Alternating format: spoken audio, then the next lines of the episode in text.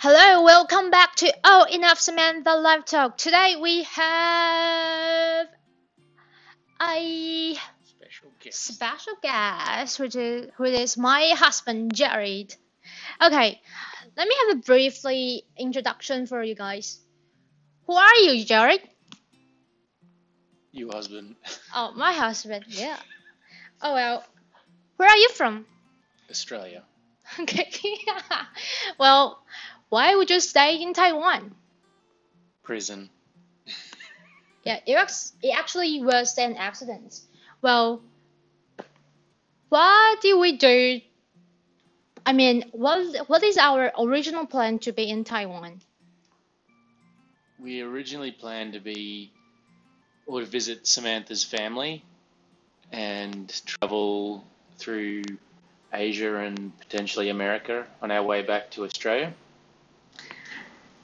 And then we got caught with COVID 19. I feel like there's a lot of people in Taiwan who are caught here, particularly Westerners.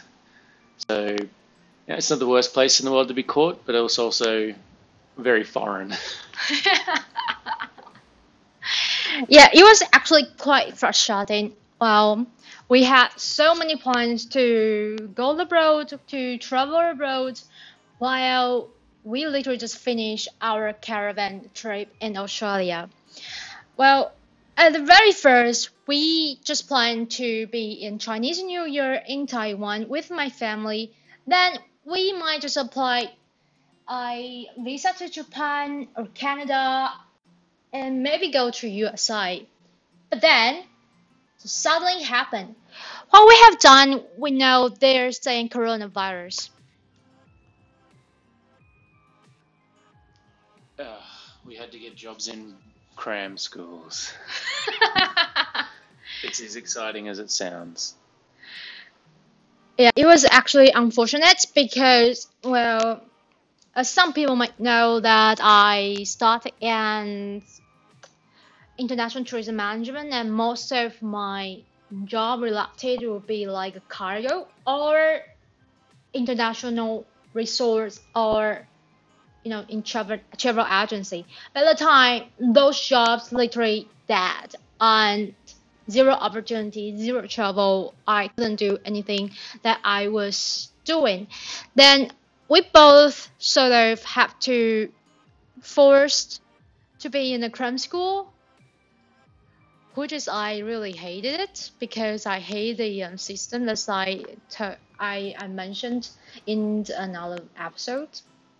Well, anyway, we actually canceled a trip in somewhere. Do you still remember that, Jerry? We had a trip planned to Singapore to visit the zoo and a few other landmarks around the area. We had to cancel it, what is about a week and a half beforehand, I think it was, yeah. when uh, all the borders in the various countries started closing and the case numbers of COVID 19 started increasing from one or two to 10 to a thousand to a hundred thousand very quickly. It was all within, uh, as far as I remember, about a week. And then we had to cancel it, and uh, we spent the long weekend. We planned on traveling, I think, in our two two eight mem- memorial something yeah 228 Memorial festival. holiday. It was a four day long weekend. We planned to travel that weekend and we had to spend basically we spent the whole weekend in our apartment watching videos on our iPads instead of traveling to Singapore and visiting the zoo and visiting various landmarks around Singapore and staying in a nice five star hotel that we had planned on staying in. Oh, don't even mention that. It was uh, very unfortunate, and I think the most exciting thing we did that weekend was go to see a department store in Taichung. oh, was it? Yeah. I couldn't even remember what I what we actually did. That was the first time we went to Top City. Yeah, my my memory little blank. Well, I don't remember that anyway. So, um, you are in your second cram school after you've been to Taiwan, right? Correct, I am, yes. How do you enjoy it? Um, it, it's very culturally different to what I'm used to. I think the children are even very different personality to what I would expect from an Australian school, and the culture within the businesses of cram schools is very challenging um, as a foreigner. Do you think the Taiwanese kids had more um, creative or not? They really struggle with sharing ideas. I feel the biggest hurdle to overcome as a teacher is actually getting the children to be able, comfortable, and feeling like it's a safe place to share ideas. Ideas don't seem to be something that is freely shared like in other countries. Yeah, I have too many experience of that. I know it could be shit. Even you have nothing wrong with it, but it could be still shit just because. Um, yeah, so I feel like uh, the value for money in the cram schools for the parents, I feel, is more in the babysitting aspect of it than the actual uh, learned experience of the children or the learning of the children. It's more just babysitting, and unfortunately for the children, uh, they're not really getting good value for money in terms of their education, and for the parents, the value for money is more in the time they can spend at work rather than babysitting the kids. well, I feel even worse actually because the parents don't think that they think they are paying the best to the kids. Well, anyway, let's don't talk about the work too much because every day this is everyday trouble for us anyway. Ah, so we did do some travel in Taiwan, right? Yeah, we drove around the whole island. Now we've been from the most northern point of Taiwan to the most southern point of Taiwan.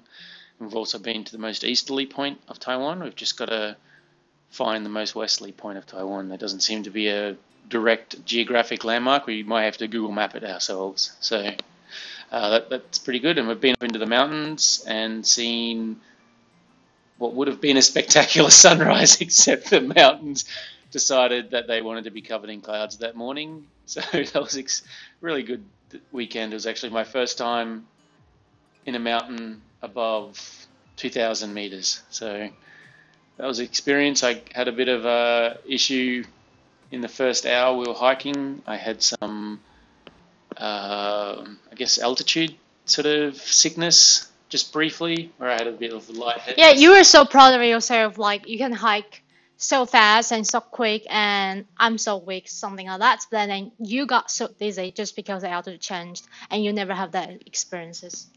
Yeah, no, it hit me pretty hard.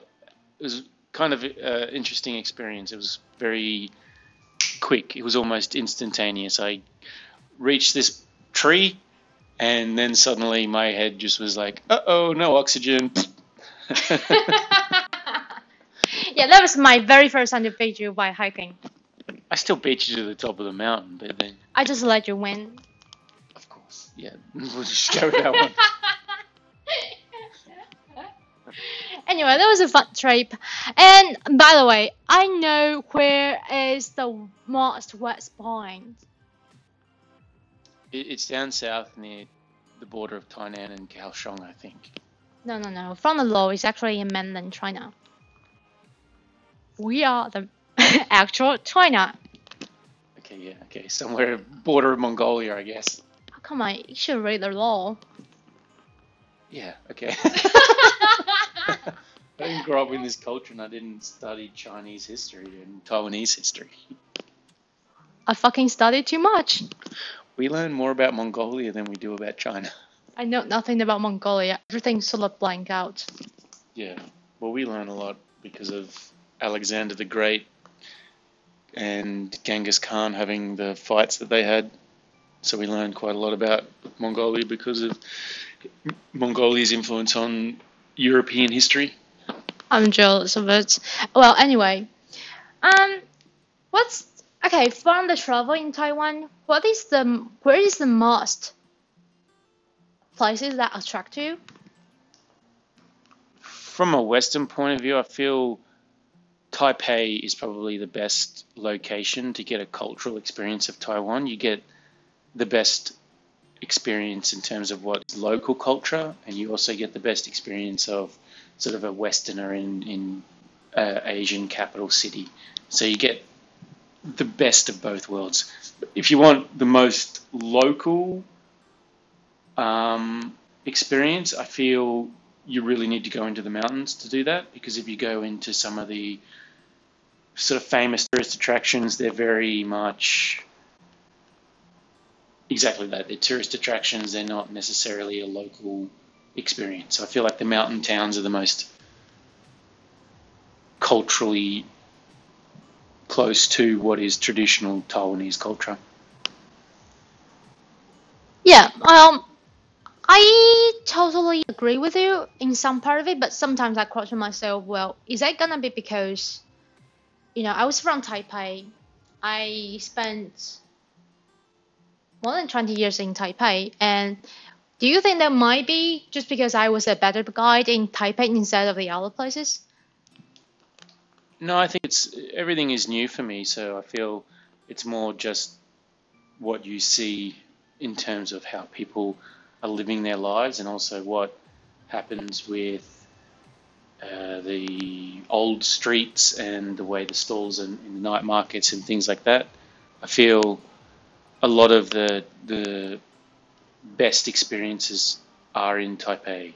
Um, I feel like each um, suburb within Taipei has a very unique feel and unique design, where some of the other cities around Taiwan feel very much the same. Particularly on the west coast, I feel if you travel the west coast, a lot of the cities are very similar feeling. Like we currently live in Miaoli, and Miaoli feels very similar to Taichung. It feels very similar to Hsinchu, and it also feels very similar to Chiayi. So they're all sort of semi-metropolitan, semi-farming, semi-regional cities, and you could put yourself in any one of those cities and feel exactly the same.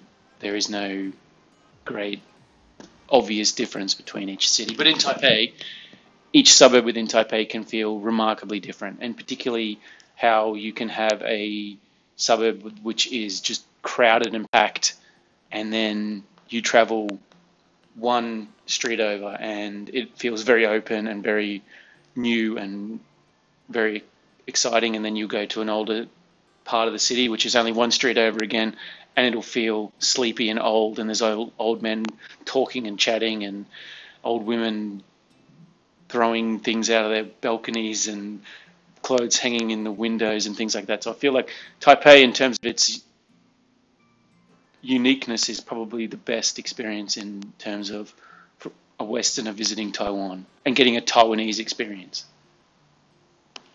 Well, a lot of part actually sounds similar as as I was in Australia. I feel every town look look alike and not much different until we went to Dubbo Zoo. But that's another story, I guess. But anyway, um,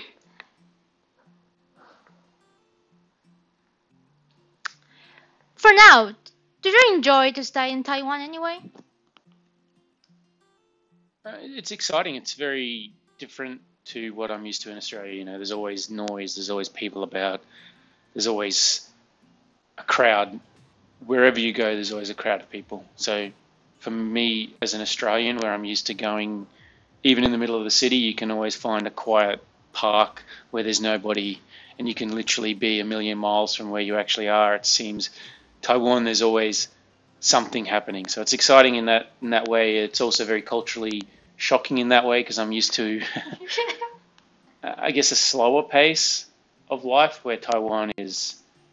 Even in the small cities, everything happens very quickly, and everyone is traveling and walking and uh, doing everything very, very quickly. There's no laid back lifestyle here. It's it's go go go go go go go.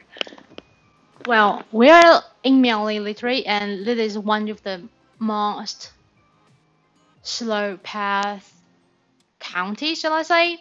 But anyway, look like we have so many things to learn internationally and from the foreigner point of view. to Look Taiwan, and that's thanks for Jolly's coming to my channel today. Thank you for Jelly. Thank you. Hope you enjoyed and had fun in my podcast. Yeah, it's been fun. I hope I was a good guest. yeah, you've been pretty gen- uh, honest and generous, I guess. Well, did you have anything to talk to your wife anyway? Change the toilet roll. I have. Thank you. That's much appreciated. Love think- you. I think my marriage is really tough. But anyway, I'll sort it out. And goodbye, guys.